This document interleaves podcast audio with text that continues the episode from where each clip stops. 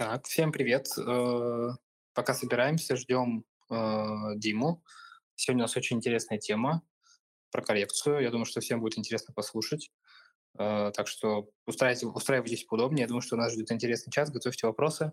Вопросы также можно задать в текстовом формате. Ну или голосом уже, я думаю, что ближе там, к середине часа также ответим на все вопросы. Коллеги, добрый Алло. вечер. Да, Дим, привет. Слышно? Да, все хорошо со звуком? Да, да, отлично. Прекрасно. Ну что ж, уважаемые слушатели, сегодня четверг, 6 часов вечера, а, и как, собственно, уже сложилось, мы в это время а, рассказываем вам какую-нибудь интересную тему, и а, после этого обсуждаем с вами вопросы, на них отвечаем. В целом, надеюсь, дискутируем по поводу бесконечных инвестиционных возможностей и фондового рынка в целом. Сегодня у нас заявлена тема что такое коррекция и как, а, соответственно, в рамках нее попробовать сохранить капитал, что делать, когда активы дешевеют. Тема такая достаточно, а, мне кажется, обширная. Сразу скажу дисклеймер, что если бы кто-то знал наверняка, как стоит действовать, как определить начало коррекции, в какие активы имеет смысл в этот момент вкладывать, наверное, а, собственно, фондовые рынки выглядели бы иначе, и все бы происходило существенно проще. Поэтому все, что мы будем говорить, оно носит вероятностный характер, не является никакой рекомендацией. Это просто там мои, скорее, размышления на эту тему, мой опыт э, на фондовом рынке и э, как бы моя личная точка зрения. Поэтому такой а, дисклеймер. По традиции хочу сказать, что у нас все наши подкасты выкладываются потом в записи. Вы можете послушать их в нашей группе ВКонтакте, на YouTube, Яндекс Музыки, если вы по какой-то причине не можете там дослушать до конца или хотите переслушать какие-то выпуски, которые вам понравились или что-то пропустили. Поэтому а, Просим вас активно подписываться на наши социальные сети и пользоваться этими ресурсами для того, чтобы получать информацию. Ну и хочется по традиции прорекламировать наш блог. Мы много, так сказать, сил, вдохновения, времени тратим на то, чтобы наполнять его интересным контентом. Поэтому если зайдете на страничку инвест, соответственно, газпромбанк.investments в раздел блог, буду вам крайне признателен. Значит, мы это все делаем не зря. Вот, по поводу регламента еще раз тоже хочу сказать, что сначала я с Кириллом пообсуждаю как раз тему заявленную, да, мы попробуем понять, как это все работает, какие есть подходы к тому, чтобы э, жить в таком непростом мире, э, где есть коррекция. А после этого, собственно, я почитаю вопросы из чата. Вы можете их задать, соответственно, в комментариях к последнему посту в нашем телеграм-канале. А уже после этого, пожалуйста, поднимайте руки, я дам вам слово, и вы сможете задать мне вопросы голосом. Тем временем уже две минуты прошло, да, давайте поговорим про коррекцию. Тема действительно интересная, тема такая всегда актуальная, все ее всегда Дим, ждут. Да, да, прошу прощения, Дим, а давай, может быть, попробуем оценить по классике сегодняшний эфир, по сложности? А, по сложности? Ну, я честно скажу, я бы не хотел там в какие-то совсем дебри заглубляться, поэтому по умолчанию это будет полтора, вот, а, по уровню сложности, где еди... 0 – это, наверное, единичка – это минимум, 3 – это максимум, а дальше будет зависеть от вопросов, которые поступят может быть, градус будет плавно повышаться, поэтому пока базово, я думаю, что это полтора. А, хочется, наверное, начать с того, чтобы такую, как сказать, э, я всегда, когда говорю про фондовый рынок, про коррекцию, я для тех слушателей, кто, может быть, недавно на фондовом рынке, часто люблю говорить про термины, да, то есть это все же происходит, вот вы все слышали, наверное, там быки, медведи, лонг, шорт, вот эта вся история, да, давайте там я немножко расскажу, почему так. А, ну, то есть быки, быками называются инвесторы, которые играют на повышение. Понятно, что эти роли, они всегда меняются. Тот, кто сегодня торговал на повышение, завтра может там продавать свои акции, наоборот, да, там спекулировать как-то. Но в целом идея, соответственно, бык на фондовом рынке – это инвестор, который делает ставку на рост того или иного актива. Почему так? Ну, ходят там разные, опять же, есть мнения, но ходит основная легенда, что потому что бык бьет рогами снизу вверх, он как бы поднимает на рога, и поэтому как бы это соответствует движению фондового рынка вверх. А медведь, соответственно, наоборот, он бьет лапой сверху вниз, и, соответственно, это инвесторы, которые делают ставку на снижение фондового рынка, поэтому ассоциируются с медведями. Вот. И, ну и, соответственно, вторая история еще это а, называется long или short. Да? Соответственно, long – это позицию, которую вы набираете в расчете на рост актива. Соответственно, short – это а, позиция, которая на понижение. Здесь тоже очень, почему так называется, тоже очень просто. Это приводит нас как раз к истории фондового рынка. В основном рынок всегда считается растущим. То есть если вы посмотрите там, последние 100 лет американского фондового рынка и по времени посмотрите фазы роста и фазы падения, вы увидите, что в среднем в 90% времени рынок в тренде растущем и только в 10% тренде снижающемся, да, из-за чего, собственно, поэтому позиция, которая нацелена на рост, она удерживается, как правило, более долгосрочно. Та позиция, которая нацелена на снижение актива, она удерживается, как правило, более краткосрочно. При этом интересно наблюдение по поводу амплитуды движения. Да, рост он всегда имеет, как правило, очень плавный характер с накопительным итогом, и только в конце уже фазы там, тренда роста да, он ускоряется. А в целом он такой всегда как бы, очень пологий. При этом, соответственно, когда рынки снижаются, они, как правило, снижаются очень быстро и очень драматически. Вот. И это тоже к нам, это нам понадобится, потому что мы будем сегодня говорить про коррекцию, и очень важно понимать, что движения, которые связаны с коррекцией или с обвалом фондового рынка, они всегда происходят по времени очень ограниченно. То есть рынки не могут снижаться очень долго. Они, как правило, эта эмоция связана со страхом, да, собственно, продают в расчете на то, что актив потерял свою актуальность и продают очень быстро. И, как правило, на рынок выбрасываются большие объемы, поэтому амплитуды таких движений именно, например, в течение торгового дня могут достигать там, 5, 6, 8 процентов. Самый максимум, что я видел, это 17 процентов в течение дня рынок снижался. То есть, представляете, 17 процентов достаточно много. Когда мы с вами видели, когда рынки на 17 процентов в день выросли, практически никогда таких историй практически не бывает. То есть очень-очень-очень редко. А снижения, они такие, как правило, амплитудные. Вот, это, наверное, что касается таких фан-фактов, да, которые нам помогут с вами дальше формировать такую интересную дискуссию. Что бы еще хотелось мне сказать, да, прежде чем мы будем уже прикладным образом разговаривать про коррекцию, про то, что нас с вами неизбежно ждет, если мы будем долго с вами работать на фондовом рынке, потому что такая же естественная история, как и рост, да, то есть рынки растут и падают, это было всегда и так, наверное, всегда будет. Я очень люблю думать о фондовом рынке как, ну и вообще об макроэкономике, о деньгах в целом, как о такой системе, знаете, связанных сосудов. То есть это большая кровеносная система экономики. И у нее есть одно похожее свойство. То есть, понимаете, деньги, они никуда не исчезают, и появляются только при печати, да, соответствующим центральным банком. Поэтому в целом денежная масса и вообще количество денег в экономике, именно физически, оно всегда там, со временем растет. И при этом, когда, например, мы видим, что какие-то активы продаются, мы с вами должны понимать, что эти деньги, они тоже из экономики не исчезают. Они всегда находят себе какое-то пристанище. Банально это могут быть там защитные активы, просто кэш или, например, облигации надежные, да, которые обеспечивают фиксированный доход. Но так или иначе, всегда надо думать про фондовый рынок как про механизм, связанных сосудов. То есть когда в какой-то момент времени рынки растут и кто-то покупает активы по растущим ценам, значит, в какой-то момент другие активы да, испытывают отток капитала. И, соответственно, приток в те, которые являются растущими. И когда, например, фондовые рынки именно в части акций снижаются, надо понимать, что где-то есть какой-то актив, который, наоборот, эти деньги пылесосит, да, абсорбирует эту избыточную ликвидность. Это нам с вами тоже поможет там, порассуждать о том, какими, какие активы традиционно считаются защитными и какие стратегии имеет смысл рассматривать, если вы понимаете, что в ближайшее время, например, фондовый рынок в части акций а, расти будет с малой вероятностью. Вот. Еще какой момент такой в качестве начала хочется проговорить? Это по поводу терминологии коррекции да, и обвала рынка, то есть что считается коррекцией, что считается уже таким достаточно катастрофическим движением. Опять же, там какого-то единого золотого стандарта на этот счет нет, но в целом принято считать, что коррекцией называется движение активов а, снижение активов до, ну, если говорим про акции, до 30%. То есть если, допустим, вчера бумага стоила 100 долларов, да, ну, там, через какое-то время она стоила, стала стоить 70, то считается, что рынок вот скорректировался на 30%. Более глубокие снижения принято считать уже какими-то кризисами, потому что, как правило, они обуславливаются какими-то очень серьезными макроэкономическими эффектами, какими-то системными сдвигами в экономике, какими-то такими кризисными большими явлениями. Тогда фондовые рынки могут снижаться еще более драматично. Вообще, в целом, конечно, пессимистический сегодня какой-то спич получается такой. Ну ничего, мы попробуем из этого тоже извлечь а, позитивные уроки. Что тут важно понимать? Вот что проценты на снижение и проценты на рост, они неравнозначны.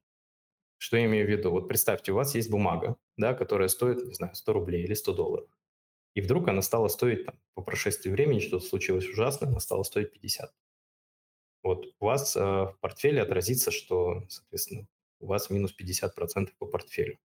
А теперь подумайте, насколько бумага должна вырасти, чтобы хотя бы вернуть первоначальные вложения. Она должна вырасти уже на 100%, потому что к 50 рублям должно добавиться еще 50. Поэтому 1% снижения – это всегда больше, чем 1% роста. Поэтому, э, как бы, когда мы видим вот эти снижающиеся цифры, да, которые, может быть, нас так не смущают, но в целом всегда надо понимать, что чтобы рынок отрос до своего предыдущего состояния, ему нужно в процентном отношении пройти гораздо более длинный путь, нежели он тут весело свалился. Поэтому коррекция такая для всех интересная и болезненная тема. А, что еще по фондовому рынку, по истории, вот прежде чем мы там перейдем уже к какому-то практическому аспекту, мне бы хотелось сказать, это то, что в целом, если посмотреть на такую не самую обширную историю российского фондового рынка, но тем не менее уже все-таки как из малого, с 95 -го года, да, индекс считается, уже можно сказать, что это сколько уже, 26 лет, то есть ну, срок все-таки такой не маленький. А, в среднем вот э, коррекция длилась в районе 8 месяцев, самая длинная, да, то есть ну, порядка там 8 месяцев в среднем, это занимает там гораздо более краткосрочный э, временной промежуток, то есть в районе трех месяцев, а при этом, если говорить после глубоких таких провалов рынка, рынку требовалось около трех лет для того, чтобы дорасти до предыдущих значений. Если мы понимаем, что мы с вами оказываемся в ситуации, где фондовый рынок драматический, я не говорю про коррекцию, я говорю именно прям про системные кризисы, да, такие, как были в 98 году, какие были в 2008 году, которые были в 2014 году. То есть в среднем, а, если усреднить так по больнице, в среднем рынку требуется около двух с половиной лет для того, чтобы восстановиться от потерь. Ну, это все-таки такой, как бы ситуация критическая, но, наверное, для долгосрочного инвестора не выглядит уж совсем страшно, да, если мы говорим о горизонтах инвестирования гораздо более длительных. Поэтому в целом штука такая, скажем так, это естественная формация фондового рынка, она всегда была, есть и будет. Надо разделять коррекционное движение, надо разделять кризисное движение. Да? Кризисное движение гораздо более амплитудное, коррекционное менее амплитудное. Коррекция, как правило, это штука, которая связана с какой-то внутренней историей какого-то сектора или отдельной компании, которая вызывает, соответственно, движение инвесторов, там, а, выход из этой бумаги там, в районе до 30%. Да, соответственно, все, что э, чем отличается от кризиса, как правило, тем, что коррекция, она свойственна, как я уже сказал, либо отдельным акциям, либо секторам, а при э, системных кризисах, соответственно, под, весь рынок под, находится под давлением, вне зависимости от того, это компания роста, стоимости, она секторальная, какую, какую-то привязку имеет, или это вообще там, там какая-то классная даже дивидендная история может провалиться, потому что кризисное явление от э, коррекционного отличается тем, что как правило, инвесторы продают все ну, такие активы по любым ценам, они режут позицию в риске, невзирая на то, какой бизнес стоит за этим, для того, чтобы перекрыть какие-то проблемы, которые у них возникают там, на родной земле. Да? Как правило, вот там, можно сказать, что до 2000 наверное, даже 12, 13, 14 года у нас на, на фондовом рынке была еще большая доля иностранных инвесторов. И если вот вспоминать ту историю со связанными сосудами, да, надо понимать, что когда начинается какой-то системный кризис, соответственно, emerging markets режут в первую очередь для того, чтобы собрать вот эту денежную подушку и потенциально быть готовыми закрыть проблемы на, собственно, а, той, на той территории, как правило, Соединенных Штатах, где ведется основной бизнес у этого большого фонда или у этого крупного институционального игрока. Сейчас российский рынок, он менее подвержен таким колебаниям, потому что у нас больше локальных денег стало на нем. Да? То есть вы видите статистику количества частных инвесторов. Я думаю, все понимают, что количество денег, которые приходят на фондовые рынки от наших с вами сограждан, оно достаточно большое, и это тоже добавляет дополнительной устойчивости а, рынкам, потому что ну, собственно, как бы деньги все, они находятся внутри как бы экономики, да, понятно, что если коррекция будет происходить и будет какое-то глобальное кризисное явление, наверное, большинство инвесторов тоже там, в силу разных причин будут свои позиции закрывать, но так или иначе там, открывать их в виде, в виде депозитов или облигаций, но так или иначе внутри экономики. Поэтому в этом, в, это, в этом плане история такая очень неплохая. И заканчивая, наверное, такой э, вступительную часть сегодняшней дискуссии, хочется поговорить про инвестиционный подход. Важно понимать, что мы с вами, ну, по крайней мере, большинство из нас, я думаю, все-таки исповедуют в большей степени инвестиционный подход, нежели спекулятивный, и мы покупаем конкретный актив. И это значит, что для нас э, коррекция или какие-то более глубокие движения всегда должны быть э, связаны с вопросом о том, что этот актив с точки зрения бизнеса, который за ним стоит, он по-прежнему хорош. Он может в этих условиях зарабатывать деньги и радовать нас с вами дивидендами или потенциальный будущий ростом курсовой стоимости или нет.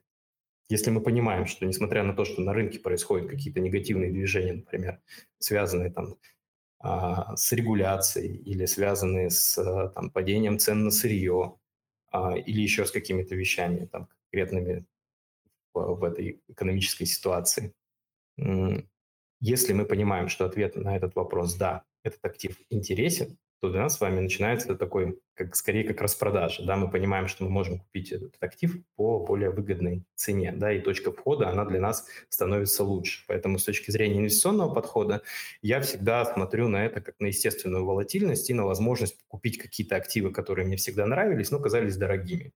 Да, и я понимаю, что вот с учетом всех тех вещей, которых я сказал раньше, мой инвестиционный горизонт позволяет как бы сейчас зайти по интересным ценам и, и потом уже в дальнейшем увидеть хорошее там, растущее движение, которое рано или поздно произойдет и перекроет все там, возникшие по дороге риски. Вот, наверное, а, такой мой очень короткий вступительный спич про коррекцию. Кирилл, ты сегодня мне будешь помогать создавать иллюзию живого диалога. Вот. Да, да, а, конечно, я, я готов. Вот ты все послушал. Какие у тебя возникли вопросы ко мне? Вот у меня возник вопрос, на самом деле, такого характера. Когда коррекция случилась, э, допустим, туман войны рассеялся, э, допустим, что делать? Покупать фонд или какие-то конкретные компании из сектора набирать? Потому что они же будут восстанавливаться в разном темпе. Э, Все зависит от того, какова была природа этого движения. Я вот, наверное, так отвечу да, то есть очень важно понимать причины, да, несмотря на то, что как бы на заднем графике все сильны, да, и задним умом, собственно, тоже все сильны, э, очень важно понимать, почему эта коррекция случилась, что было в основе. Это снижение цен на сырье, это рост процентных ставок, это курсовая история, да, то есть связанная там с девальвацией национальной валюты или еще что-то. В зависимости от этого ты придешь к разным выводам.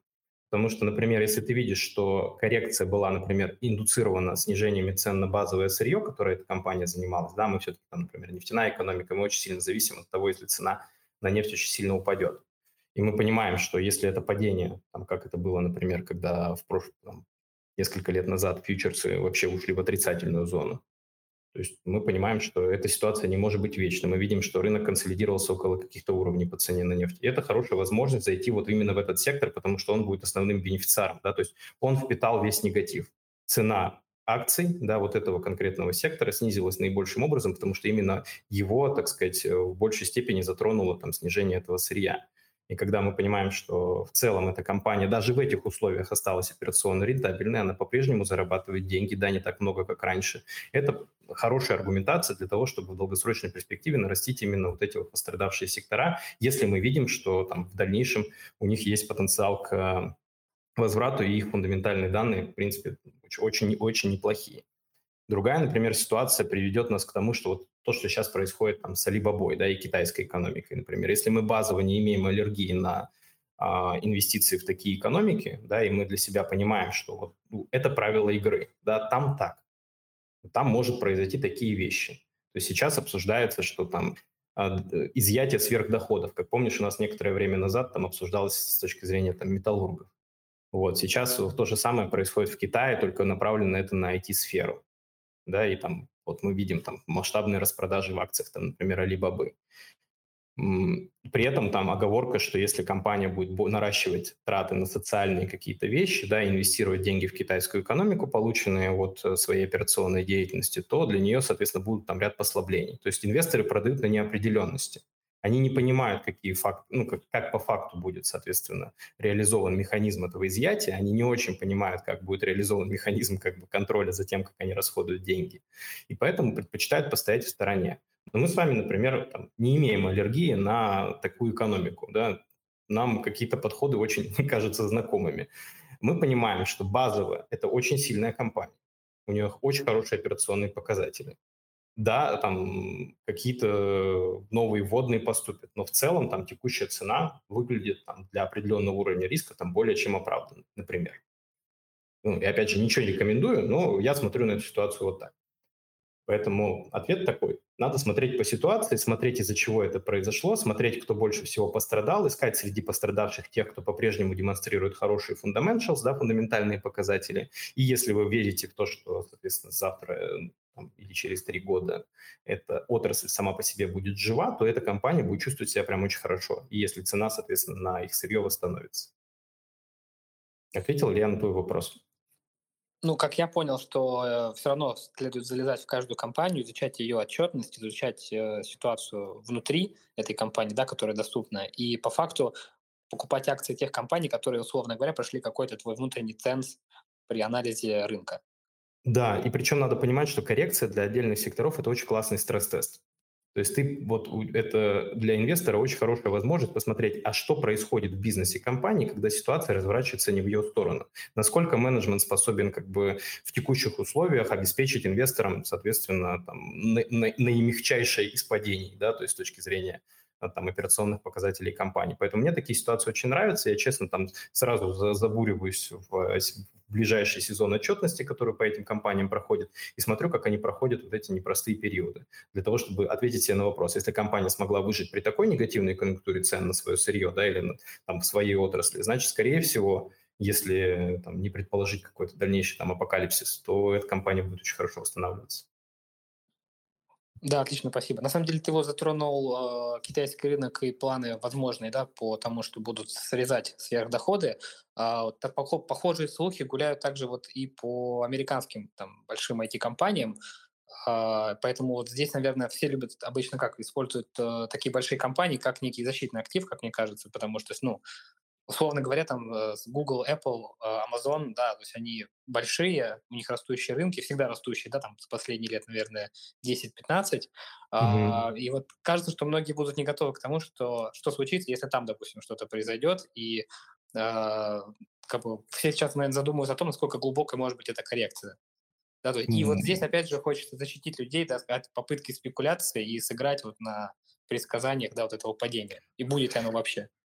Это очень неблагодарная история, да. В каком смысле, Кирилл? Вот, вот именно с точки зрения покупки, там, а, усреднения на коррекции, покупки перспективных активов, когда уже там все произошло, туман войны, как ты говоришь, рассеялся, мне эта идея всегда нравилась. Я всегда так делал.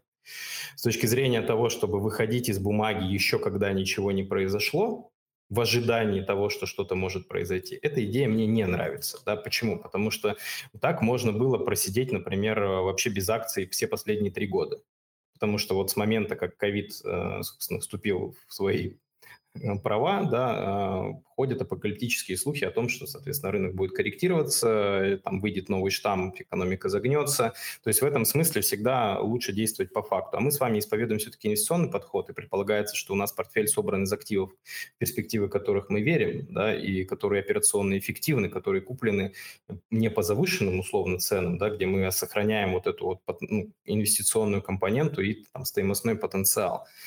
Поэтому здесь мне кажется, что вот так вот э, там, выходить, например, из каких-то прибыльных компаний, в которых там заходили, и в расчете на то, что они скорректируются, вы потом перезайдете, но это уже спекуляция. Да, это уже такая история, которую невозможно предсказать. Я тоже с этого начал, что там, рынки сигнализируют о перегретости уже по сколько последних лет. Ну, то есть я к тому, что не, как правило, инвесторы, которые удерживают позицию долгосрочно, которые только наращивают свой портфель, да, вне, ну, просто в зависимости от того, какая ситуация на рынке, чуть более агрессивно, чуть менее агрессивно, но так или иначе исповедуют накопительный подход на рынке. Они, как правило, всегда больше зарабатывают, чем те, кто пытается угадать момент. Потому что момент угадать не может, ну, по большому счету, никто иначе бы все это сделали, да, и рынки, они бы, знаете, как по, по ступенькам двигались. Сегодня такая цена, там никто по ней там не торгует условно, завтра переставили на другую, и вот это вот такие были бы ступеньки, не было бы непрерывности. Если кто-то продает и покупает, да, и объемы идут, это значит, что ну, как есть как те, кто продают, так и те, кто и покупает. То есть в этом смысле как бы на рынке всегда очень много мнений о том, когда и что произойдет. К сожалению, угадать точно очень, знаешь, это сложно.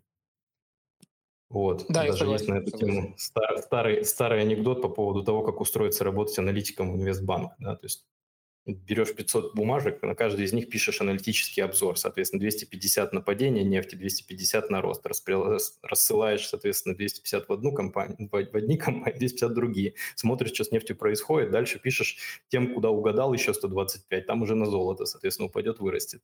И так постепенно останется один инвестбанк, который будет думать, что ты угадываешь все движения рынка. Вот. То есть, ну, вот на этом многие...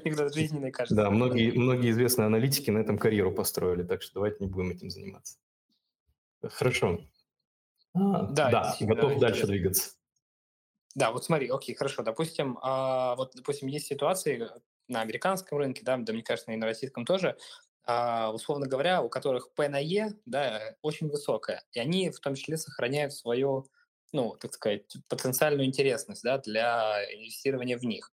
И кажется, что многие, наоборот, э, решают, что они будут сидеть на обочине и ждать, когда случится этот обвал. Да, и вот, и вот а, может быть, тогда этим людям, условно говоря, пойти в какие-нибудь облигации, то есть, э, так сказать, чтобы деньги просто не лежали в стороне, да, то есть, а, а работали.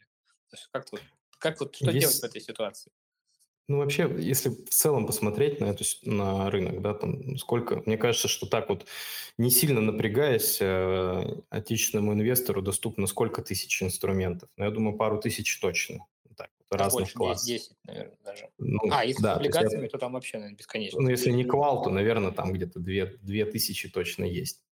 Вот среди этих двух тысяч бумаг будет три, ну, как бы три большие истории. Да? Это фикс, инструменты с фиксированным доходом. Да? Это условно, если вы понимаете, если у вас очень консервативный подход, если вы не готовы инвестировать надолго, но тем не менее деньги действительно всегда должны работать. И ты прав, что в этом случае хорошо покупать э, облигации, кстати, вне зависимости от того, по каким процентным ставкам они сейчас есть. Потому что это все равно лучше, чем там, просто лежащие деньги. Вторая часть инструментов – это будут компании, о которых ты сказал в начале, это компании как раз роста, как правило, ну, потому что инвесторы не покупают ПНЕ, инвесторы покупают динамику там, роста выручки да, и операционной эффективности этой компании. Это, кстати, возвращает нас, кто, кому эта тема интересна, переслушайте наш предыдущий подкаст с Денисом Ивановым, управляющим венчурного фонда Digital Horizon. Он как раз про это много рассказывал. Это вся логика венчурного инвестирования на этом построена. На покупке растущей, может быть, даже убыточной, но растущей компании, да, с хорошей операционной моделью. А, и третья кучка компаний будет – это акции компаний, которые показывают, тем не менее, на, на любом рынке найдется хорошая там, покупка для стоимостного инвестора, у которых не перегретые мультиплайс, которые, может быть, работают там в нецикличных стандартных там секторах экономики. Да, они не показывают какого-то сумасшедшего роста выручки, но при этом операционная модель у них тоже эффективна. И вот выбор, по большому счету, вот лично для меня, он всегда из вот этих трех вариантов каждый момент времени.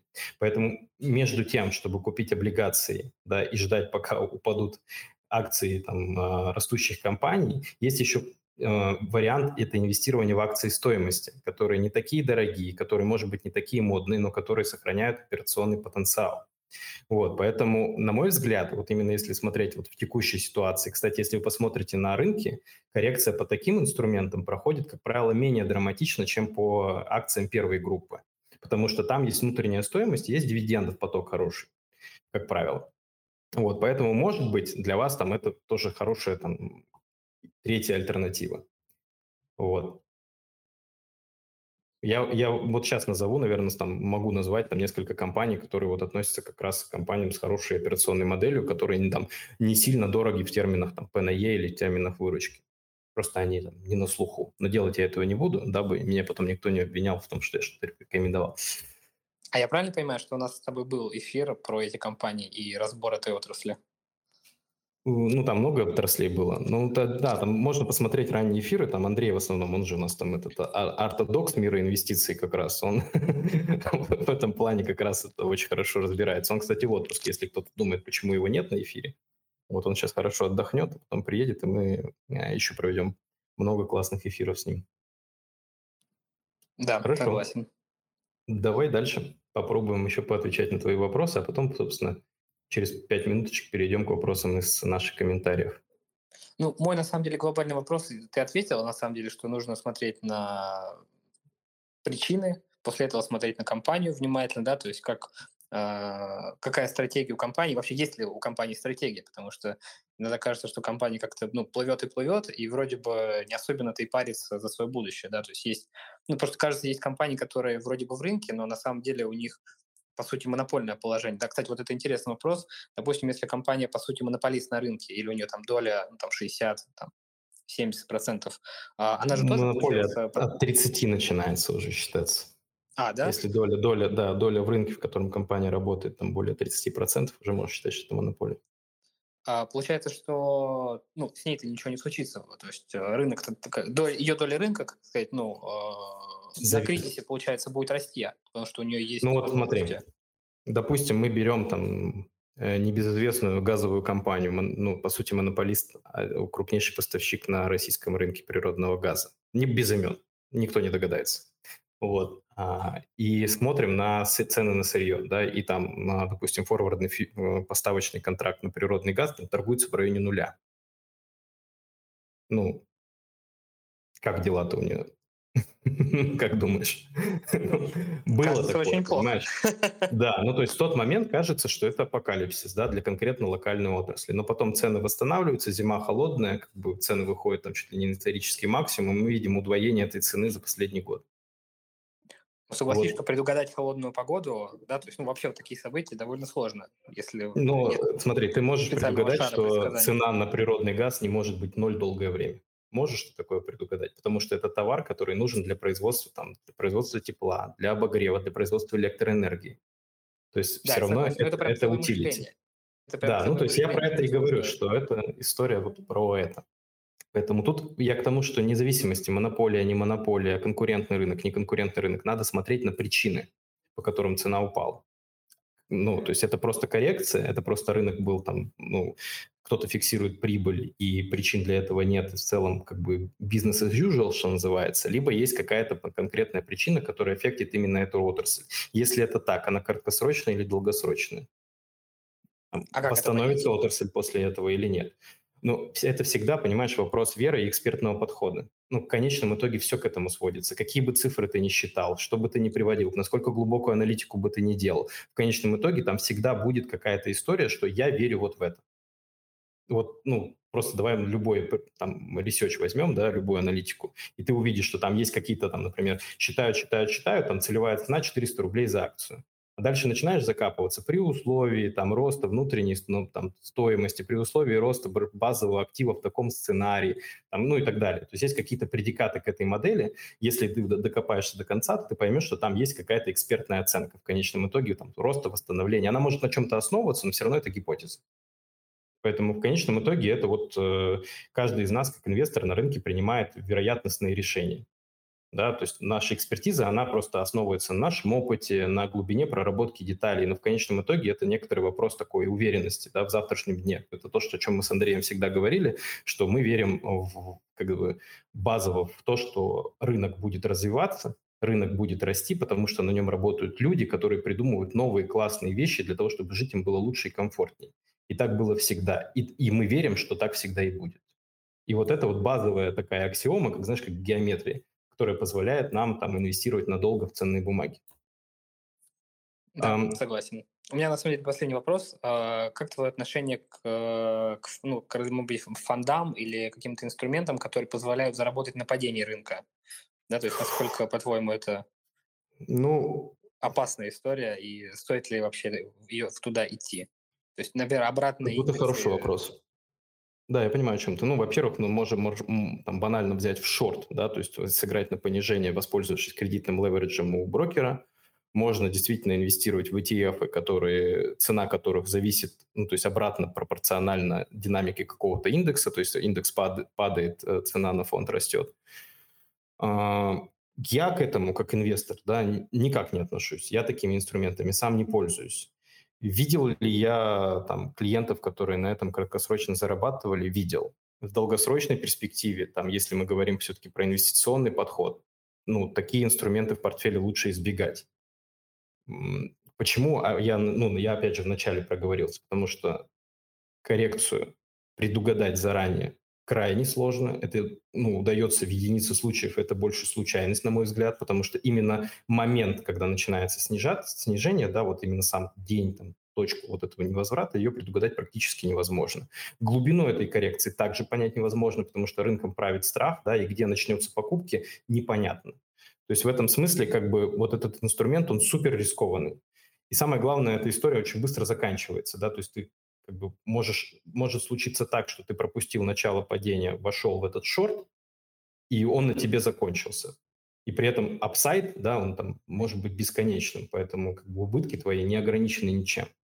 То есть в этом плане, если вы уже в эту историю играете, да, нужны всегда очень строгие правила почему вы заходите, по какой цене, какие сценарии на выход, да, то есть где вы будете закрываться, где вы будете закрываться, если цена идет против вас. То есть без этого, да, вот без этой вот там торговой там стратегии и дисциплины в эту историю точно вообще лезть нельзя. Ну, соответственно, если вы там исповедуете спекулятивный подход, у вас есть своя там торговая стратегия, вы на основании нее принимаете решения, у вас есть жесточайшая дисциплина, чтобы не делать глупостей, ну, можете попробовать. Но это, опять же, ваш аппетит к риску, и тут как бы ну, может быть очень по-разному. А, ну, я так скажу, что по маржин-колам, по шартам я закрывал больше клиентов, чем по лонгам. Если так просто. Хотя процентом отношений их там совершенно, ну, как бы в обратную сторону пропорции. Да, отлично. Я думаю, что можем переходить к вопросам. Тут на самом деле вот сегодня прям много интересных вопросов. Э, просят О, да. рекомендаций, и в целом э, какой-то анализ. Юрий, добрый вечер. Вы нам часто пишете, не могу не отметить. Спасибо вам большое, что вы с нами. Действительно, всегда очень интересный вопрос. А, вопрос от Юрия. Расскажите про циклы в экономике. Какие отрасли подвержены? Как определить э, их начало? Как э, это правильно использовать? Нециклические отрасли, что с ними? Вопрос на целый эфир, кажется. м? Кажется, это вопрос на целый хороший эфир. Вот я тоже хотел так от него... э, Давайте вот про циклы мы прям отдельный эфир сделаем. Мне кажется, это интересно всем, да, потому что экономика развивается действительно циклами. А, циклы бывают разной длины, там от деловых, да, и заканчивая там длинными кондратьевскими 50-летними циклами смены технологической парадигмы. Вот мне кажется, что это, если вот кому-то интересно про макроэкономику послушать, я бы вот прям отдельный эфир на эту тему сделал и вот про это поговорил. А, опять же, да, в чем проблема? Знаете, как, как вот с хорошей радиоволной, то есть в ней накладывается там много сигналов разной частоты, более длинные, короткие. И я честно скажу, я не особенно верю, что кто-то умеет это правильно использовать, потому что в основном это всегда, знаете, такая описательная экономика задним числом. То есть там а, вот даже там брать эти длинные кондратьевские циклы, да, там по, по учебнику, когда они там только были введены в качестве там изучения для экономической науки, их там вот условно открыли, да, назовем это так, длиной цикла считалось там 50 лет. Сейчас уже есть ряд исследований, которые говорят, что экономика входит в технологическую сингулярность, и в целом, да, и как бы динамика этих циклов, она укорачивается, то есть они становятся менее продолжительными по времени. И вот как в этих условиях, да, там пытаться что-то спрогнозировать именно с точки зрения там классической теории там экономических циклов, мне не очень понятно. Вот, поэтому я бы эту тему отдельно чуть подразобрал, поэтому извините, если я там в лоб не ответил, но вот э, с этим проблема, да, то есть именно с точки зрения определения, определения их длины, наложения одного на другой и как правильно это использовать, мне кажется, знают только люди, которые эту теорию придумывают и по ней Нобелевские премии получают, и то не факт. Вот. А, По поводу цикличности отраслей, да, то есть, ну, базово, например, если говорить вот про отрасли и про их, именно про механику работы отдельных бизнесов, ну, вот классический пример, там, например, это аграрий, да, то есть у них есть сезонность, то есть они вот сеют, выращивают, убирают урожай, хранят урожай, продают урожай, да, то есть как бы вот этот, э, эта история, она, она имеет определенный там свой цикл. Есть такие же отрасли, там, связанные с, э, именно с те- сезонностью там, определенных товаров, услуг, их оказания. Есть там а, чуть более там, длинные циклы, да, там, например, там, в длинных циклах там, недвижимость, например, девелоперов любят разбирать, когда там вот на, на- на снижении процентных ставок там, спрос на недвижимость из-за дешевой ипотеки растет, потом процентные ставки увеличиваются плавно, соответственно, начинается падение спроса и так далее. Здесь это целая, целая тема, давайте вот на- пока я на этом ограничусь, а, и потом мы ее отдельно разберем. По поводу способов усреднения, следующий вопрос. Расскажите про способы усреднения, кажется, что их несколько.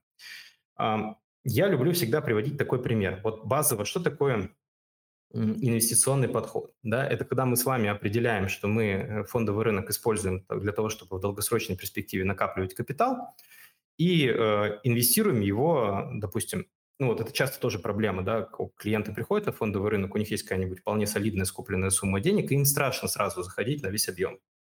В этих случаях я всегда рекомендую как бы определить какую-то комфортную для себя там небольшую сумму, да, которую вот, человек готов там инвестировать равными долями и дальше эту механику и продолжать. То есть, да, там, например, вот мы определили, что мы инвестируем там 10% от зарплаты.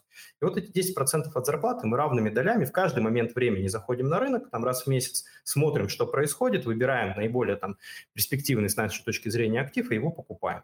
И вот этот способ усреднения, да, он показывает очень хорошую, на самом деле, э, динамику, потому что вот был, проводили исследования, э, такого же подхода, но только при условии, что, например, мы за, вы знали, да, какие акции а, там, вырастут, ну, условно, лучшую точку входа могли бы выбрать.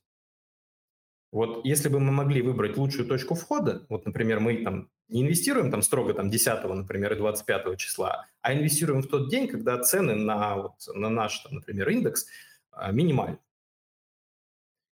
И, ну, то есть всегда чуть лучше, да, получается, чем если просто там выбрать какой-то календарный день. И вот такой подход на в горизонте 10 лет дает прибавку только 1% годовых. Вот просто, чтобы вы понимали, да, то есть э, что на самом деле важна именно дисциплина и регулярность вложений в фондовый рынок, а не момент, когда вы выбираете. Важен именно сам инвестиционный подход, то есть выбор актива, и регулярность как бы покупок. Тогда этот рынок дает хороший результат, если именно с точки зрения инвестиционного подхода посмотреть. Вот. Какие инструменты активного управления актуальны при коррекции? Защитный гор. Ну, то есть, если мы понимаем, что рынок вошел в какую-то стадию такую, да, которая нам некомфортна по разным причинам, и мы не готовы там а, сейчас инвестировать в, там, в инструменты, там, например, акции, да, то всегда имеет смысл выбрать защитные активы, то есть облигации, облигации надежных э, заемщиков э, российских и, может быть, там даже не российских, для того, чтобы просто деньги работали и приносили там э, фиксированный доход. А, блок очень интересный, но не надо обзоры на компанию. Э, надо больше обзоров на компании роста, а не стоимости. Ну, извините, Вадим, тут как бы... Э, как Люди хотят больше риска, Дим. Видишь, надо, надо ну, добавить. Да я понимаю. Я, я, я, я сколько вот на рынке работаю, я вот всегда сталкиваюсь с тем, что все хотят вот больше риска, да, но а, знаете, вот как бы есть умозрительный риск, а есть физический на своем кошельке. То есть вот я часто сталкиваюсь с тем, что когда я сейчас ну, там, с клиентами активно вот этот этот работал, а, клиент говорит, я хочу инструменты, там, которые приносят ну, там, потенциально 40% годовых в долларах. Я говорю, ну вы понимаете, что там риск будет сопоставим с этой доходностью? То есть может случиться так, что они принесут минус 40. Он говорит, я к этому готов. Я к этому готов. Дальше мы, соответственно, там находим там самые как бы перспективные, небольшие технологические какие-то компании, которые там что-то действительно дает хорошую динамику, а какие-то бумаги начинают там э, и реализовывать риск в другую сторону, да, в негативную. И клиент начинает звонить, говорит, что с моим портфелем, почему он проседает? Ну, то есть я к тому, что вот как бы умозрительное принятие риска и физическое принятие риска, когда у вас на счету меньше денег, чем вы внесли вчера, это разные вещи. Поэтому если вы не пережили просадку там, 20% вот так вот спокойно да, на истории, то говорить о том, что вы готовы к инструментам, которые потенциально могут принести 20% убытка, наверное, не стоит потому что это всегда очень по-разному воспринимается. И я это как бы понимаю, я это ощущал на своей шкуре, поэтому у меня такой подход. Да, и поэтому я люблю компании, которые более прогнозируемые, которые, может быть, потенциально менее доходны. Но зато я знаю, что вот мой комфортный уровень риска такая стратегия выдерживает. Ну и, как правило, я думаю, что и вы со временем тоже к этому придете. Поэтому Хорошо, мы дадим, вы хотите огня, мы дадим огня, да, но, но все равно я буду настаивать на инвестиционном подходе, да, то есть в этом смысле. А, как сохраняют, таким образом получают доход от падения активов? А, ну, собственно, Виталий, да, там да, базовая история – это перекладка в инструменты, которые традиционно считаются защитными. Кстати, золото я к этим активам не отношу, там по ряду причин. Вот. А, в основном, сейчас прям можете целую войну начать, простите. Я ее обязательно... Мы можем это начать в отдельном... Я не начинаю, я, это хороший инструмент, это классный такой э, драгоценный металл, который много где используется, и исторически когда-то почему-то про него думали, что он выполнял функцию защитного актива и там рос, когда росла инфляция. Но статистически это не так. Можно с этим спорить, можно там на это обижаться, но факты как бы говорят о том, что если вы посмотрите корреляцию золота с э, фондовым рынком, с инфляционными циклами и со всем остальным, вы увидите, что это просто еще один актив, у которого есть своя какая-то механика движения на рынке, но она никак не связана с, там, с тем, ну его нельзя назвать защитным именно с фактической точки зрения. Можем про эту тему подискутировать в отдельном тоже. Запиши эту тему. Да, золото. сам просто многие отдельно делают золото и золотодобывающие компании. И, соответственно, можно... Вот ну, золотодобывающие компании я понимаю, почему, да, потому что это как бы есть еще внутренняя рентабельность, есть еще там как бы эффективность бизнеса, стоимость месторождений. То есть это просто бизнес, который добывает золото, да, с, ну, с, такое сырье с определенной ценой. Ну, как бы в этом иногда имеет смысл вполне себе. Давайте придерживаться консервативного подхода. Мы инвесторы, а не трейдеры. Правильно ли я понимаю экспертное мнение?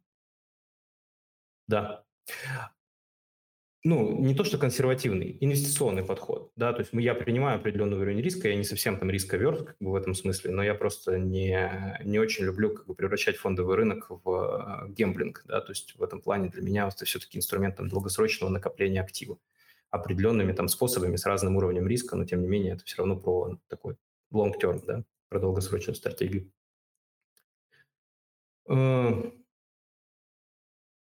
Э, Технический анализ, да, вопрос связанный, надо ли... Да, я бы немножко чуть переформулировал, Евгений, если вы не против. Вопрос звучит примерно следующим образом, как я его понимаю.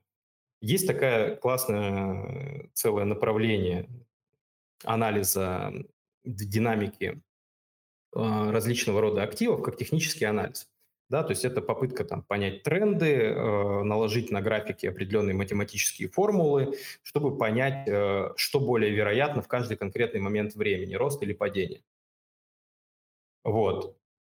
И есть э, там э, целый, наверное, пул там, спекулятивных э, клиентов, которые пользуются техническим анализом для принятия там, решений относительно там, дальнейшей динамики того или иного актива. Я к этому отношусь довольно скептически, честно скажу, потому что,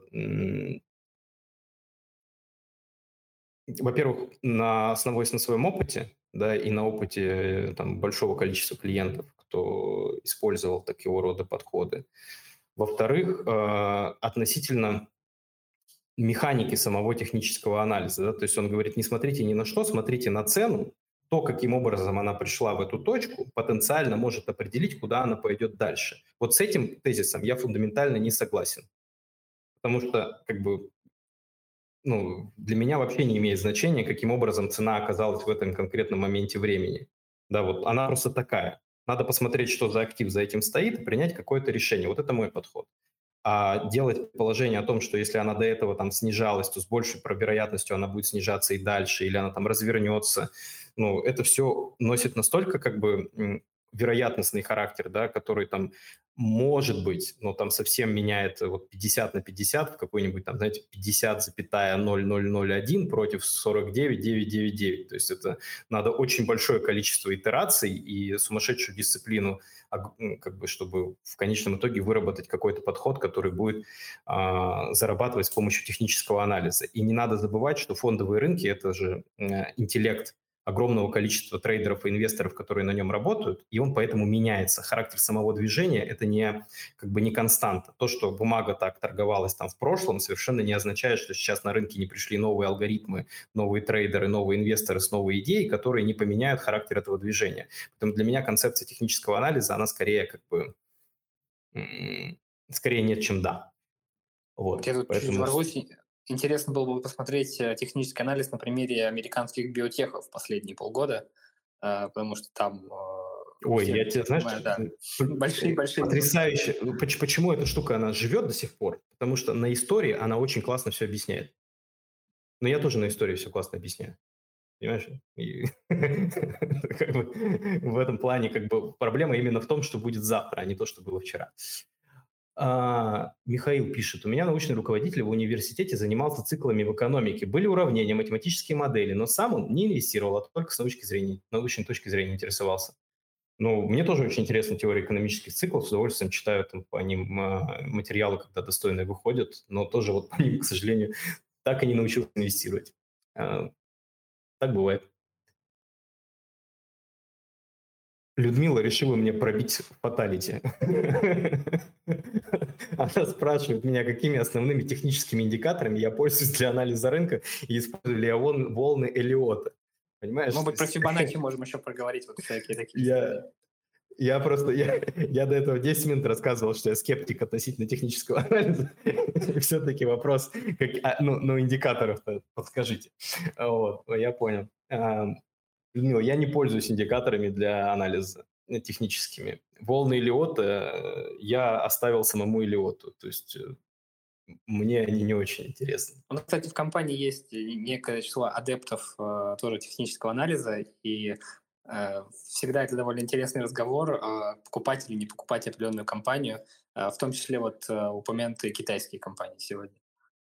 Ну, я, как, как сказать, я э, спокойно отношусь к разным точкам зрения, просто это не значит, что я должен как бы ими пользоваться. Да? То есть если есть люди, которые получают от этого удовольствие, вряд ли доход, вот, я скорее про удовольствие, то почему нет? Согласен, да, я согласен. А, ну что, вопросы из чата подошли к концу. А, можем дать слово Михаилу, Михаил, поднимает руку. Михаил, добрый вечер. Включите микрофон, и я внимательно слушаю ваш вопрос. Добрый вечер, меня слышно? Да. Да, здравствуйте. Э, скажите, пожалуйста, а вот вероятность приближения скорой коррекции является ли для вас причиной пересмотреть свой портфель и посмотреть на те акции, которые в последнее время сильно выросли и, возможно, по которым вы бы решили перед коррекцией? Если да, то какие показатели для вас являются основными, которым вы бы определили, что, ну, да, акция перекуплена, э, я бы по ней зафиксировал прибыль. Это пресловутый mm-hmm. самый показатель ЕНП или вы чем-то еще оперируете, какими-то другими мультипlikами? Спасибо большое, очень хороший вопрос, Михаил. Вот. Как бы я ответил на него? Мне больше интересна сезонная отчетность, честно скажу. Да, то есть для меня механика пересмотра портфеля, она в большей степени связана с отчетностью тех компаний, которые есть в моем портфеле. И во главу угла я ставлю, соответственно, выручку, а, нарощенный объем долга, да, и, ну и в каких-то отдельных там еще компаниях я закапываюсь, там смотрю чуть другие вещи, связанные с внутренней механикой именно продукта, который они продают. И в этом смысле чуть отличается подход э, к компании роста, которую я покупаю, да, от компании стоимости. То есть если в компаниях роста я жду определенный темп, да, то есть для меня вот э, точкой, где я считаю, что я все сделал правильно, является то, что компания растет тем темпом роста, который я закладывал, когда я ее приобретал, да, то есть именно с точки зрения в терминах выручки. Если я вижу, что там все хорошо, темпы меня устраивают, я буду ее держать. Если, соответственно, я понимаю, что в компании роста, в которую я инвестировал по определенной там логике, да, я, потому что я переплатил, ну, понимаете, когда я покупаю компанию роста, я переплачиваю. Я переплачиваю за ожидание еще большего как бы бизнеса, который будет стоять в будущем.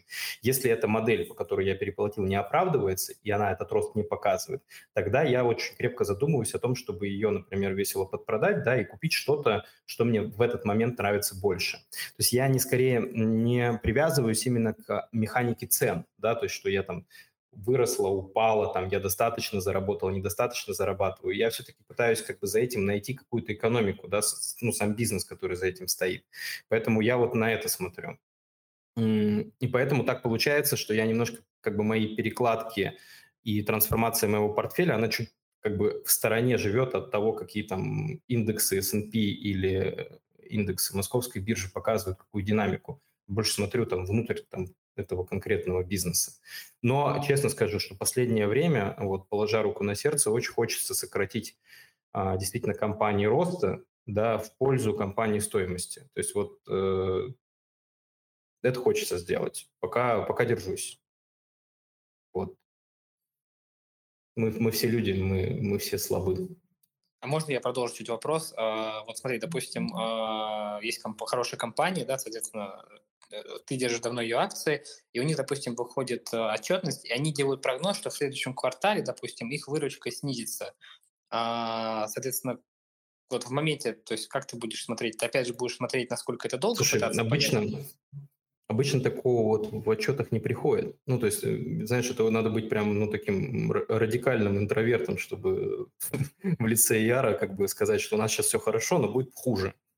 Как бы они делают эти, но очень косвенно, да, то есть, например, там металлурги говорят уже давно достаточно, что они считают, что цены на сталь, например, там, да, они, они очень высоки. То есть тем самым они косвенно намекают, что они могут быть ниже. Так, чтобы они в лоб сказали, что у них выручка снизилась, такое я как бы очень редко встречал. Вот. А, ну, может Но... быть, это были какие-то неправдивые новости. В давай я вот я раскрою до конца. Просто, например, mm-hmm. американские технические гиганты, да, они делают, дают прогнозы по продажам, да, допустим, на второе полугодие, и я ну, читал, что, например, Apple, uh, у них в целом, uh, я не знаю, официально это или нет, но они, тем не менее, указали, что uh, во втором квартале они ожидают снижения продаж из-за там определенных причин, там нехватка там чипов, там ну и так далее, там куча целых факторов. Ну да, сейчас эта вот история с ковидом как раз она догоняет второй волной, вот эти разрывы логистических цепей, они мешают производству сильно. То есть то, те, те такие вот транспортные связи, которые давно были восстановлены, как раз, ну вы же понимаете, что сложный технологический продукт, он там из очень многого количества компонент собирается, да, и когда вот эта логистика нарушается, такие запасы истощаются, потом настроить опять вот эту всю историю крайне проблематично. Да, понятно почему. С машинами, кстати, то же самое.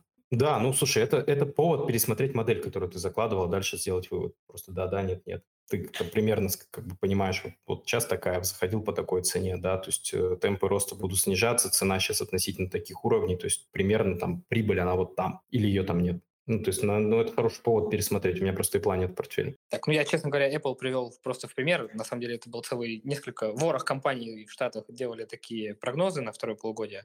Так, Георгий. Ну, я вот поэтому и сказал, что есть у меня вот такое, знаешь, понимание как раз, что компании стоимости сейчас будут лучше смотреться.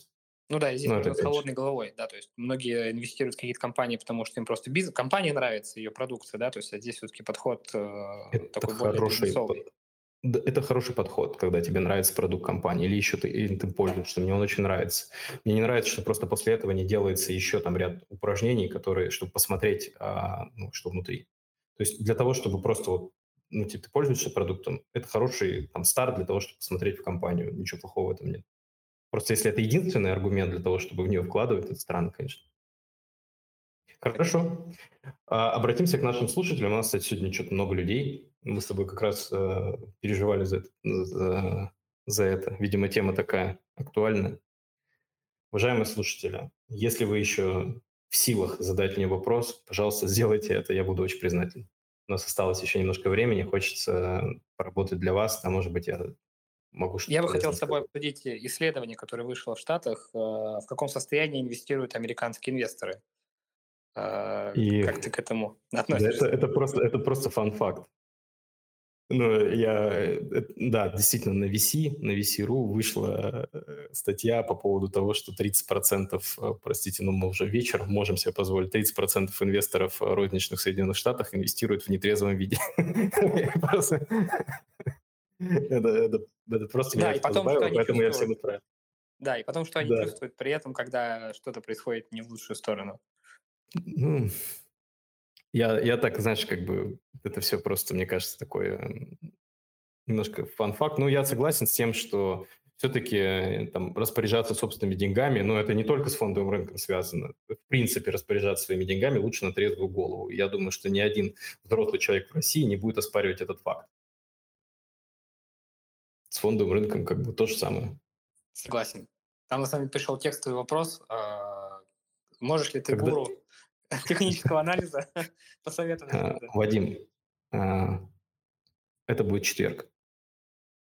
Нет, ну, если что, это шутка, да, то есть я, я не знаю, когда ждать разворота в Китае, но, очевидно, он начнется после того, как а, будут объявлены детали. Да, то есть всегда надо понимать, что рынок там двигается на слухах, да, а уже там движение заканчивается на новостях. Поэтому в этом смысле как бы неопределенность – это самое страшное, что есть у инвестора да, когда появляется факт, пусть даже самый страшный, там, самый неприятный, но факт, который уже можно оцифровать и положить в модель, после этого рынки успокаиваются. И в этом смысле всегда дождитесь просто момента, когда будет фактура по тому, как конкретно они будут регулировать сверхприбыли в IT-секторе, и там, посмотрите на эту ситуацию с точки зрения там, тех компаний, которые вам интересны, как у них на выручку это ложатся, потому что я вот что-то мне подсказывает, что там это будут проценты, да, то есть не десятки, а просто проценты от их выручки. И, скорее всего, ну, все не так страшно, как сейчас кажется со стороны. Просто все испуганы тем поведением э, китайского регулятора, которое они позволили себе относительно акций, а, относительно компаний, которые занимаются обучением онлайн, да, и поэтому сейчас все так остро на это реагируют. Но мне кажется, что как бы все будет нормально. Ну, я, опять же, я базовый оптимист, что, что с меня взять?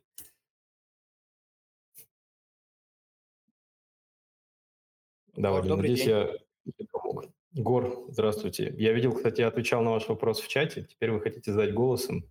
Пожалуйста. Да, добрый день. Спасибо большое за ответ в чате. Очень интересная дискуссия, поэтому еще один вопрос захотелось задать. Простите за такую наглость.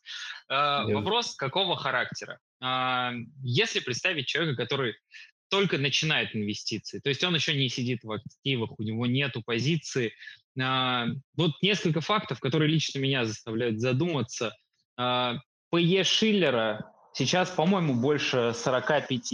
P на E индекс S&P 500, я про него говорю, сейчас текущий, по-моему, 33, при том, что среднеисторические, как правило, в районе 15. Насколько хорошая идея сейчас начинать в акциях?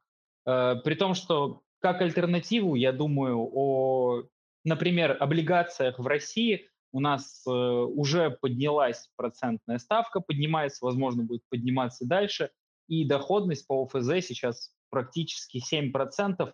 Вот именно как начало в данный момент, там, на ближайшие пару-тройку лет, что лучше, облигации или акции в большем соотношении? Наверное, понятно, что какая-то часть акций все равно должна быть, но вот если мы говорим о портфеле, что сейчас актуальнее? Высокие цены – это проблема? Да. А, если коротко, то да, это проблема. Вы правы, что рынок имеет такой как бы очень серьезную тягу к средним значениям, да, то есть мин-реверс так называемый. То есть всегда, ну, опять же, насколько так можно говорить, то есть на истории рынки возвращались к своим медианным значениям. Это очень сильная такая наверное, алхимическая какая-то больше история, я не знаю, как это работает до конца. А, поэтому в такой постановке вопроса на год, на, на 2-3 года или даже там на более короткий срок, да, если мы говорим про инвестора вот такого цикла экономического, да, такого вот коротенького горизонта, а все-таки в инвестициях 3 года, давайте, это все-таки средний срок, да, это не длинный, то, наверное, да, больше доля облигаций с большей доходностью потенциально, да, потому что, ну, что такое ПНЕ там, а, что такое доходность в облигации 7% годовых? Да, это ПНЕ 13, условно. Ну, там чуть больше. То есть это все равно получается, как бы с точки зрения стоимостного инвестирования, более выгодная история, чем покупать компанию с ПНЕ 35. Поэтому в этом контексте, да, наверное, для того человека, который хочет э, там, инвестировать на понятный, не сильно длинный горизонт времени, сейчас доля облигаций больше, это разумно. С другой стороны, если мы говорим про длинные циклы, и опять же мы говорим про длинные горизонты, и мы говорим про то, что а, все равно даже на этом рынке, даже внутри индекса S&P, есть и компании, которые торгуются там с десятым ПНЕ, есть, ну, то есть как бы, там есть из чего выбрать. То есть не обязательно же покупать там самые перекупленные компании с самой дорогой оценкой. Вот. Поэтому какая-то разумная доля в акциях с понятной там стоимостной идеей мне не кажется плохой. То есть это тоже нормальная история. И самое главное, вы же все равно понимаете, что э, все-таки облигация – это инструмент в большей степени сохранения, чем приумножения. Апсайд, он именно в акциях, потому что именно бизнес растет. А сам долг – это просто фиксированный способ припарковать деньги на какой-то срок, да, там процентный долг. Поэтому как бы для начинающего инвестора важно понимать эту концепцию, что а, именно зарабатывание на рынке, именно долгосрочный вот этот апсайд, который вы, за которым вы сюда приходите, он только в акциях.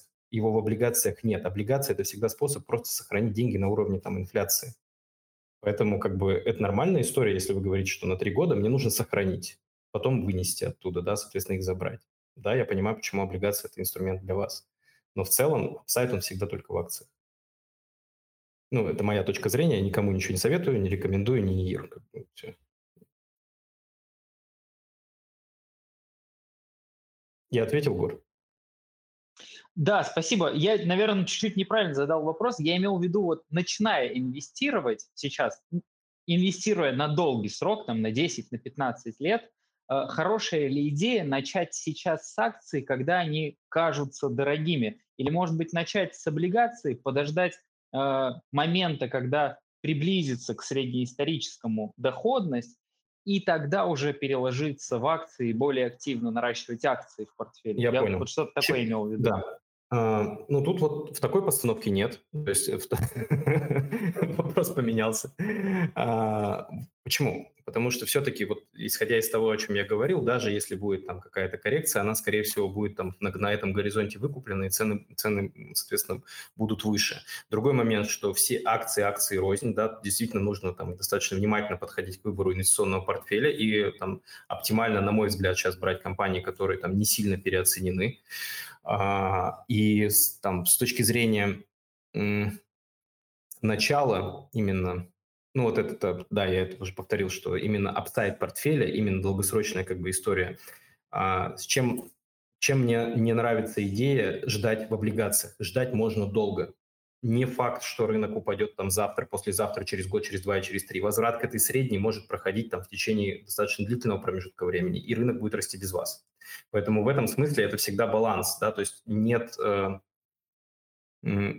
как сказать, нет однозначного понимания, когда эта вся история развернется. Наверное, коррекция действительно будет, я в это, я в это верю, но когда она произойдет, никто не знает. Поэтому в этом смысле баланс акций и облигаций, да, он позволяет решать две задачи. Первое – это научиться, именно что для новичка важно, отличать активы, да, то есть он должен понять, что одна акция, там, у нее своя специфика, у другой своя, тут дорого и хорошо, тут как бы менее хорошо, но зато очень дешево, то есть можно из этого составить какой-то баланс активов, чуть-чуть добавить туда облигации, это будет сбалансированный портфель, который будет, например, если рынок будет расти дальше, он будет, соответственно, участвовать в этом росте, если рынок будет корректироваться, он будет корректироваться менее агрессивно, потому что там есть доля облигаций, есть доля защитных акций, которые, бизнес которых стабилен, скорее всего, цена там не будет драматически периодически падать. То есть в этом смысле э, для новичка очень важно собрать портфель диверсифицированных активов, который э, ну, вот как раз и решает эту задачу, да, то есть э, оптимального соотношения риска-доходности на разных стадиях рынка, потому что, будем откровенны, Гор, ни вы, ни я не знаете, когда рынок развернется. Вот, наверное, такой мой ответ. Спасибо. Вам спасибо, что вы с нами. Ну что, коллеги, немножко перелимитили, да, уважаемые слушатели, сори, что чуть затянул. А, надеюсь, что Дим, это было интересно. Прости, пожалуйста, да. последний вопрос из чата. Как вы оцениваете уход иностранных инвесторов из рынка Китая? И, в принципе, я думаю, что да, и закончим на этом. Евгений, я вот... Мне странно это, ну, как бы... Сейчас я попробую сформулировать. То есть как будто бы все узнали, что у Китая есть э, такая особенность, что, регуля... что это не совсем рыночная экономика в классическом понимании, что там регуляция и, соответственно, потенциальные эффекты на те или иные сферы могут быть очень большие. Так это всегда было известно. Почему сейчас так отреагировали? Потому что некоторая совокупность факторов, да, одно за другим пошло подряд, и инвесторы, которые, видимо, не видели этот рынок там 5-10 лет назад, они такие, о, поняли, значит, эта история, она вот такая, давайте туда не будем инвестировать. Для, на самом деле, для инвесторов, которые понимают, что это такой рынок, и в нем есть вот потенциально вот этот дополнительный риск, который компенсируется потенциальной дополнительной доходностью, это на самом деле хорошие новости, потому что это позволяет купить бумаги дешевле, да, потому что когда, Америк... ну, когда иностранные инвесторы уходят, они не особенно в детали вдаются, они продают по любым ценам. Поэтому кажется, что когда вот выйдут конкретные новости а, с учетом рисков, небольшую долю портфеля в перспективных бумагах можно иметь. То есть для меня я оцениваю это как, ну, как просто свершившийся факт, который позволяет чуть лучше купить бумаги, когда будет более там, понятная ситуация. Вот, наверное, так, Евгений. Ну что, теперь точно завершаем. Да. Или Антон, ладно. Там еще два человека добавилось э, с поднятой рукой. А, ты спешишь? Я нет, я готов. Хорошо, тогда всех, э, я, всех слушателей, кому, собственно, мы, мы, вы можете с чистой совестью уйти, я не обижусь. Вот, а я отвечу на последние пару вопросов. А, Антон, добрый вечер. Дмитрий, добрый вечер. А, вот вы говорили про коррекцию, что она у нас еще не начнется. Вот, на ваш взгляд, все-таки то, что мы наблюдаем там, последние несколько дней на американском рынке и день-два на российской бирже, разве это не начало коррекции, взгляд? Ну, в тих, как бы, если цепляться за терминологию, вы правы. это какая-то коррекция. Вот, вопрос ее глубины. Ну, то есть, э, вот никто не может сказать, насколько, эти, соответственно, эта история пойдет глубоко. У меня, соответственно, ожидание, что, может быть, цены еще ниже. Да? Я с вами согласен. А можно ли сказать, что это начало со стопроцентной уверенностью? Ну, наверное, нет, вот в этом смысле. Как бы я скорее про то, что не очень понятно, никогда не понятна глубина. Да? То есть э, вот вы смотрите, рынок консолидируется, там, да, он там может на 10% упал, там э, рынок остыл, там те, кто хотели зафиксировать цены, зафиксировали, он пошел дальше, да, а вы думали, что это будет 30% и там заняли позицию в шорт. Вот я скорее про эту историю, да, что не, невозможно как бы предугадать а, и глубину, и длительность а, коррекционного движения. Я об этом больше. Да, понял, спасибо. И еще один вопрос, вот в части инфраструктурного проекта и компания э, в Америке, э, пакет инфраструктурного и компаниями, которые с этим связаны, как вы считаете, текущая их стоимость и насколько она там рыночная и перспективы просто. Ну, про какую конкретно бумагу сейчас идет речь? Возможно, я просто ее не, не анализировал. Ну, конкретно про Джейкобс и Кванта. Антон, не подскажу, вот не смотрел, честное слово. Вот, давайте мы этот вопрос... Э, Кирилл, запиши, пожалуйста, если не сложно. Мы посмотрим на эту на эту компанию. Может быть, если вы где-то в наших чатах или в нашем будете, мы потом предложим аналитику, почему нет. Вообще, это хорошая идея. Если вам какие-то бумаги интересны, у нас все равно как бы мы в них посмотрим, если они, мне кажется, потенциально интересны там и широкому кругу инвесторов, почему бы не сделать на эту тему research. Антон, а можно повторить? Jacobs Джейк... Materials первая бумага и Quanta вторая бумага. Ну, действительно, бумаги очень популярные. А, скорее вот компании, которые сделали ставку на инфраструктурный пакет. Байден? Да, да. Они немного росли, и вот недавно, в начале августа, они отчитались, и после этого, ну, в общем, следует общему тренду, и сейчас небольшого роста снижаются. Ну, на самом, как, как сказать, в Америке, да, две противоречивые тенденции. С одной стороны, выделяется действительно большой инфраструктурный пакет под развитие, соответственно, там, внутреннего рынка Соединенных Штатов. С другой стороны, там, минутки Федрезерва говорят о том, что, может быть, до конца года уже там свернут, так сказать, э, программу количественного смягчения, а в перспективе начала следующего года начнут ужесточать ставку по доллару, да. То есть э, в этом смысле всегда там, в две такие встречные тенденции. Кажется, что Судя по тому, что вы описываете, я глубоко не смотрел, но идея потенциально может быть интересна, надо посмотреть на их бизнес. Да? То есть э, опыт подсказывает, что несмотря на различного рода пакеты и национальные проекты, э, если бизнес неэффективен, да, то как, э, как сказать, внезапно открывшиеся перспективы, они редко спасают. Поэтому надо, надо по чуть-чуть покопать. То есть в целом идея неплохая, надо посмотреть, что за ними в плане отчетности, в плане financials, сколько они эффективно операционно могут этим это переварить. Вот. Да, да большое спасибо. Ну и заключение вопроса короткий. А может быть, уже обсуждали, прошу прощения, что кажется на такую хайповую бумагу, как Virgin. Virgin Galactic?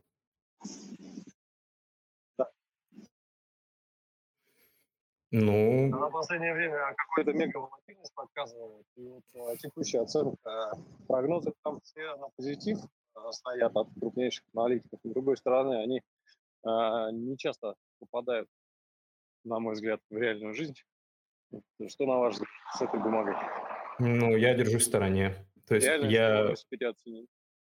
Да, я, ну, я не готов там дать какое-то однозначное заключение по ней, да, я там все-таки, я знаете, как это, как про компании, которые я не покупаю, как про покойников, или хорошо, или ничего, то есть ну, в этом смысле я не могу сказать, что там, там у них все будет плохо, я просто, я понимаю, что этот риск не для меня, да, то есть очень много факторов, которые потенциально могут негативно сыграть на динамике этой бумаги, вот, и на мой взгляд, там, те оценки, которые есть, они э, очень-очень высокие. Поэтому мне не нравится. Ну, это мое мнение, опять же, без, без, без, без амбиций, как сказать, без претензий. Тут все, каждый сам решает, что делать со своими Ясно. деньгами. Спасибо. Спасибо большое. Так, Дэн, я, я вижу. Вас в числе тех, кто может отжать микрофон и задать мне вопрос. Добрый вечер.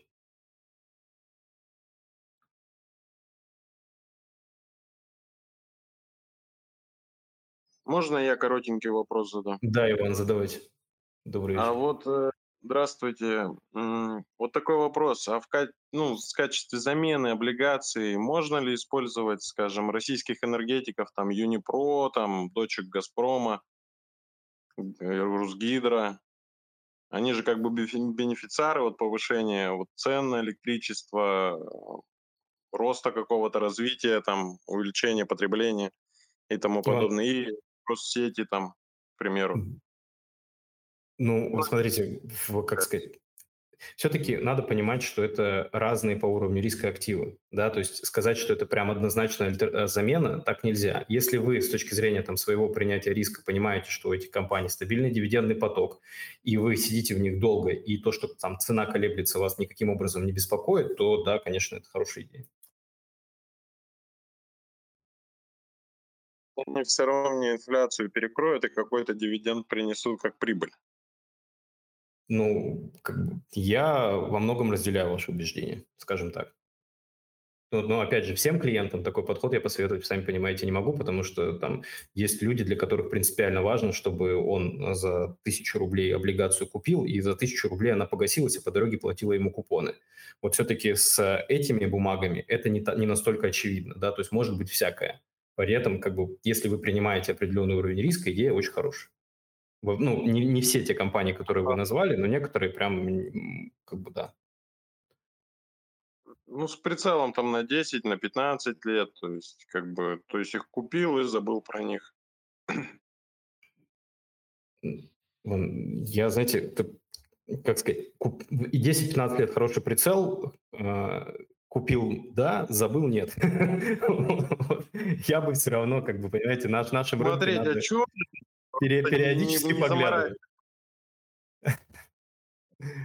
Ну, поглядывать, ну, как бы не о цене, там, о чем-то это, если у них показатели нормальные, то есть, как бы, дивиденды платят, и так и оставлять их. Ну, такой подход мне близок.